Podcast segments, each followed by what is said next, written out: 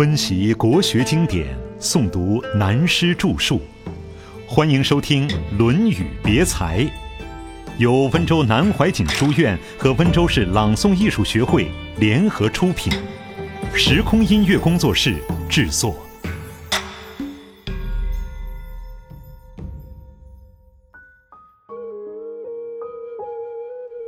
推己及人，难又难。子贡曰：“我不欲人之家诸我也，吾亦欲吾家诸人。”子曰：“次也，非而所及也。”这是子贡很得意的讲自己学问修养的心得。他说：“我不喜欢人家加到我身上的那些事，我也不想有同样的情形加到别人身上。”譬如有人骂我，我会觉得不高兴，因此我也不骂任何人。换句话说，别人给我的痛苦、烦恼，我不喜欢，因此我也不愿嫁给任何一个人痛苦、烦恼。你说一个人够做到这样的修养，多了不起！他向孔子报告了自己这个做学问的可贵心得。子曰：“次也，非而所及也。”孔子听了便说。子贡呀，这是你做不到的呀！再下一句虽然没有写出来，但隐约中包含有孔子自谦的意味，等于说，就算我为师的，也不能完全做到，任何人都做不到的。为什么呢？世界上任何一个人，只要是活着，一定烦恼了别人，这是必然的道理。譬如我们大家在这里研究《论语》，蛮轻松的，等会儿回家一看。太太，你怎么搞的？饭没做好。我们在这里享受，那个烦恼是加在太太身上的。人活在世上，都是把自己的痛苦加在别人身上，然后自己得到一点所谓享受，所谓幸福。所以子贡说了这些话以后，孔子说他做不到，任何人都做不到的。人活在世界上是互助的。我们的幸福享受一定有赖于人，甚至妨碍了别人。不过，如能长生警觉，想到妨碍了别人时，尽量少妨碍一点，已经是最好的道德了。所以说，绝对无私、绝对无欲是做不到的。老子也认为，绝对无私是不可能的。做到清心寡欲、少思寡欲，已经很了不起。少思就功了，绝对无私行不通，绝对无欲做不到，少欲就是了不起。所以替自己想时，也能替别人想，就是很了不起的功德。当我想到需要拿扇子的时候，也问问他你要不要，就了不起。假如说，当我拿扇子的时候，我买扇子送给天下所有需要扇子的人，是做不到的。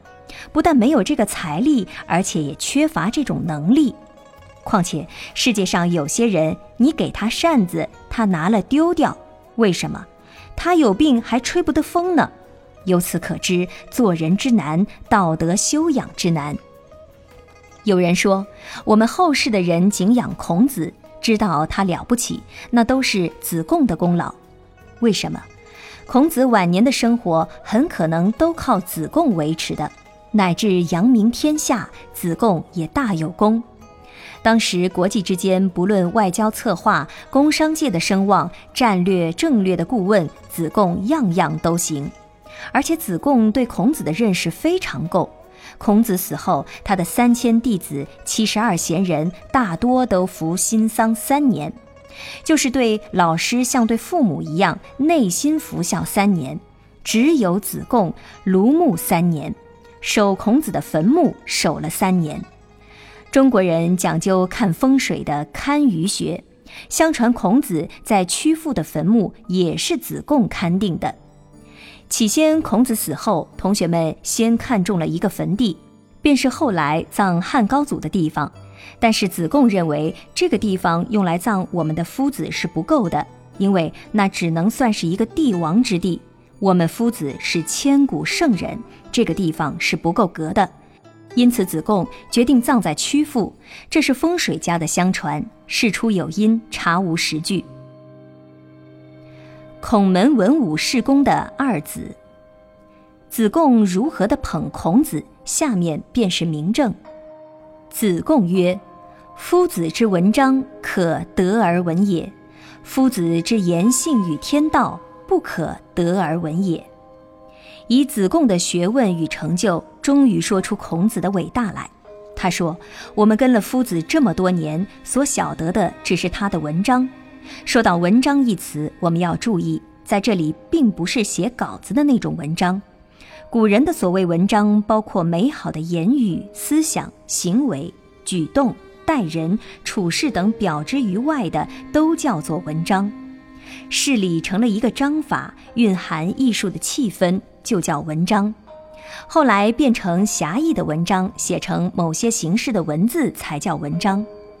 子贡在此说，老师的学问文章我们都常听到，可是老师有关于人性的本源与形而上生命的来源的本体论，以及宇宙最初是怎样开始的，究竟谁造的，是唯物的或唯心的，这个天道哲学的问题，因我们的程度还不够。老师也就没有跟我们提，所以我们后世只有研究《易经》，才看出孔子谈形而上道的哲学和科学问题。四书中关于形而上道的阐述非常少，因此后世研究孔子的学说，如果有人提出孔子对于形而上的观念是如何如何的，多半是他的孔子如此认定，难为笃论。譬如我们写了一篇文章，内容上说孔子认为如何如何，多方引证一番，那只能说是我们的孔子，并非孔子的我。这是什么道理呢？根据子贡的话：“夫子之言性与天道，不可得而闻也。”可见他因这帮弟子的程度还不够，所以很少跟他们提到。本篇到此话题一转，这里说子路的好处了。子路有闻，未知能行，唯恐又闻。子路尽管那么粗暴，那么冲动，但子路的品德特别好，武功也好，孔子的确喜欢他。他是后来在魏国出大乱的时候战死的。魏国发生变乱时，他刚从外面回来。原来他可以躲开这场祸乱的，但他没有逃避。他听到消息，认为见危受命，更应该前去，不能逃避。他进去以后，正在战乱，他参加作战而死亡，临死时一身都是创伤，但他认为儒者之死应该整齐衣冠，所以临命终时抱着重伤，戴上帽子，整理好衣服，端端正正，然后才断气。一个人一身创伤还如此从容，知道大限已至，整理衣冠，扣好扣子，死得端正，这种精神修养太不容易。他能如此，绝非偶然。所以这里说子路最怕听见孔子讲话，为什么？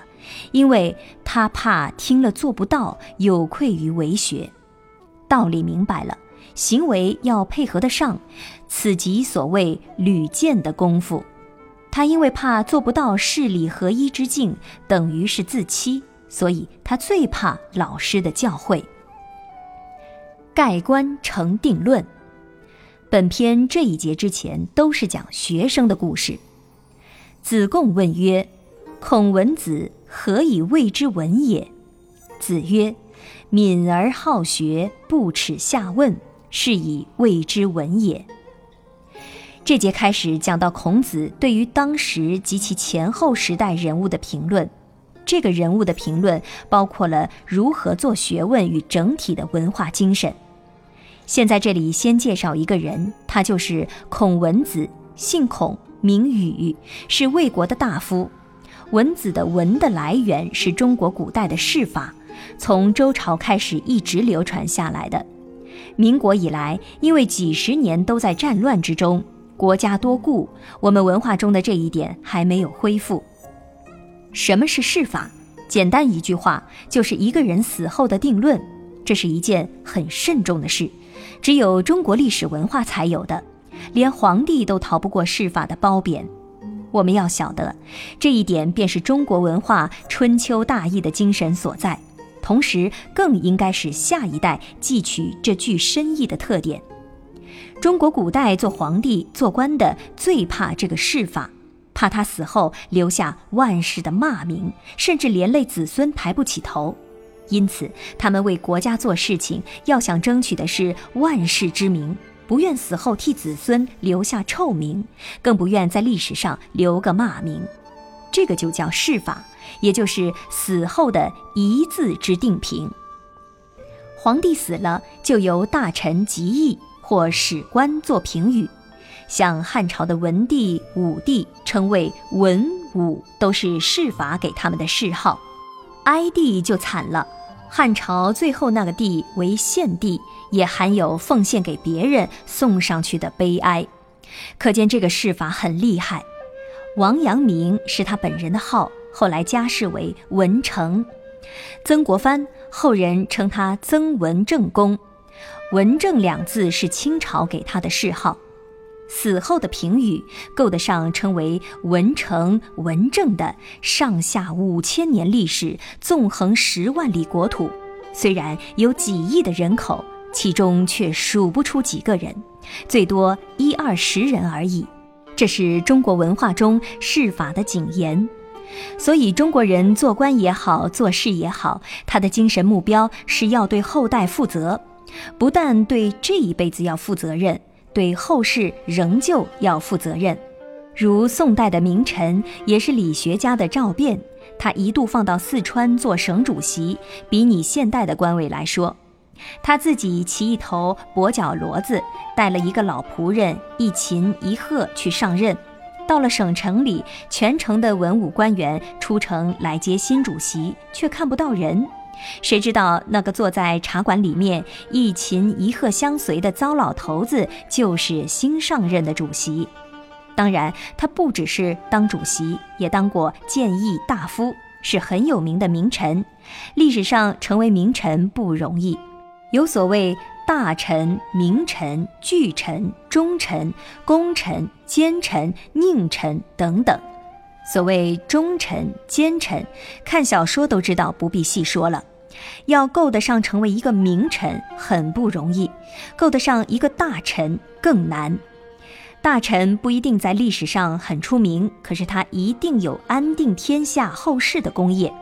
我们不希望看到奸臣，也不希望看到忠臣。这话怎么说呢？我们晓得文天祥是忠臣，岳飞也是忠臣。但是我们不希望国家遭遇到他们当时那样的时代，我们希望看到的是名臣大臣，像赵卞就是名臣大臣。他最后退下来，回到家里写了一首诗：“腰佩黄金已退藏，个中消息也寻常。世人欲识高斋老，只是柯村赵四郎。”不要看错了，说他腰里都是黄金美钞，所以退休了。这个黄金不是黄金美钞，看京剧就知道。所谓斗大黄金印，年高白玉堂。古代方面大元的印信，实际上是一颗铜的大印，叫做黄金印，有如现在中央部会的印。铸印局用铜铸的，也可叫黄金印。腰佩黄金已退藏，是说退还了那颗黄金印。个中消息也寻常。一生风云人物其实很平常，世人欲识高斋老，他下来以后所住的地方叫高斋。他说：“你们以为住在高斋的这个老头子有什么了不起，而想认识认识他是何等样的人吗？只是柯村赵四郎，其实还是当年住在柯村的赵老四啊。他是那么平淡，那么平凡。”所以，一个最了不起的人是最平凡的人，真做到平凡才是真了不起。而赵卞最后的谥号是两个字“清县”，历史上的赵清献公就是赵卞，他一生都奉献给国家，而一生清正，到达这个程度是很难的。其他的名臣很多，在这里一时也说不完。总之，中国过去的历史文化非常重视这个谥法，而我们现在呢，大有陆放翁诗说的“斜阳古柳赵家庄，复古盲翁正坐场，死后是非谁管得？满村听说蔡中郎，管他的，死了就拉倒，老子死后你要骂就骂吧，只要我现在活得舒服就对了。我们不要忘记了，世法就是中国文化的精神。等到邦有道时，这些东西仍然要恢复起来才对。试看西方的文化，西方的精神，不管文人英雄死了就死了。像法国人一提到就只有拿破仑，拿破仑又有什么了不起？崛起只有二十来年，五十多岁就死了，而且是个失败的英雄，比楚霸王还差劲。什么拿破仑的？在中国历史上，这种英雄多得很，只因为历史上多是同情失败的英雄，所以徒使庶子成名耳。现在的西方文化更搞不清楚。死后是非谁管得？生前拼命自宣传。可是我们中国人要懂得中国文化世法的道理和精神，同时我们也要知道，像日本明治维新的几个重要人物之一伊藤博文的名言：“计利应计天下利，求名当求万世名。”这是吸收中国文化的东西。日本人自称东方文化，其实都是地道的中国文化。我们这一代青年那种短见、那种毅力之不分，实在匪夷所思。刚才我们几个人谈到现代青年对现代知识的贫乏，什么都没有，一谈就是考什么学校，为了待遇多少，为了求生活，这些是从前我们从来不考虑的。现在搞成这个样子，真是文化精神的衰退，实在值得我们多加注意。这是谈到释法引出来的题外感想。现在回到原文，魏国的大夫孔宇死后谥作文。子贡问孔子：“何以谓之文也？”一个人一生做人做事，要怎么样才够得上称作文？子曰：“敏而好学，不耻下问，是以谓之文也。”一个人聪明。聪明的人不大好学的，而且聪明的人往往以为自己的学问够了。尤其我们现代人容易犯这个毛病，好像自己什么都懂。而且现代人犯一个更大的毛病：地位越高了，好像自己学问也随之而越高深了。这是很成问题的。要敏而好学，越聪明越好学，为自己为事业都好，这才是了不起的人物。第二点更难了，不耻下问。什么叫下问？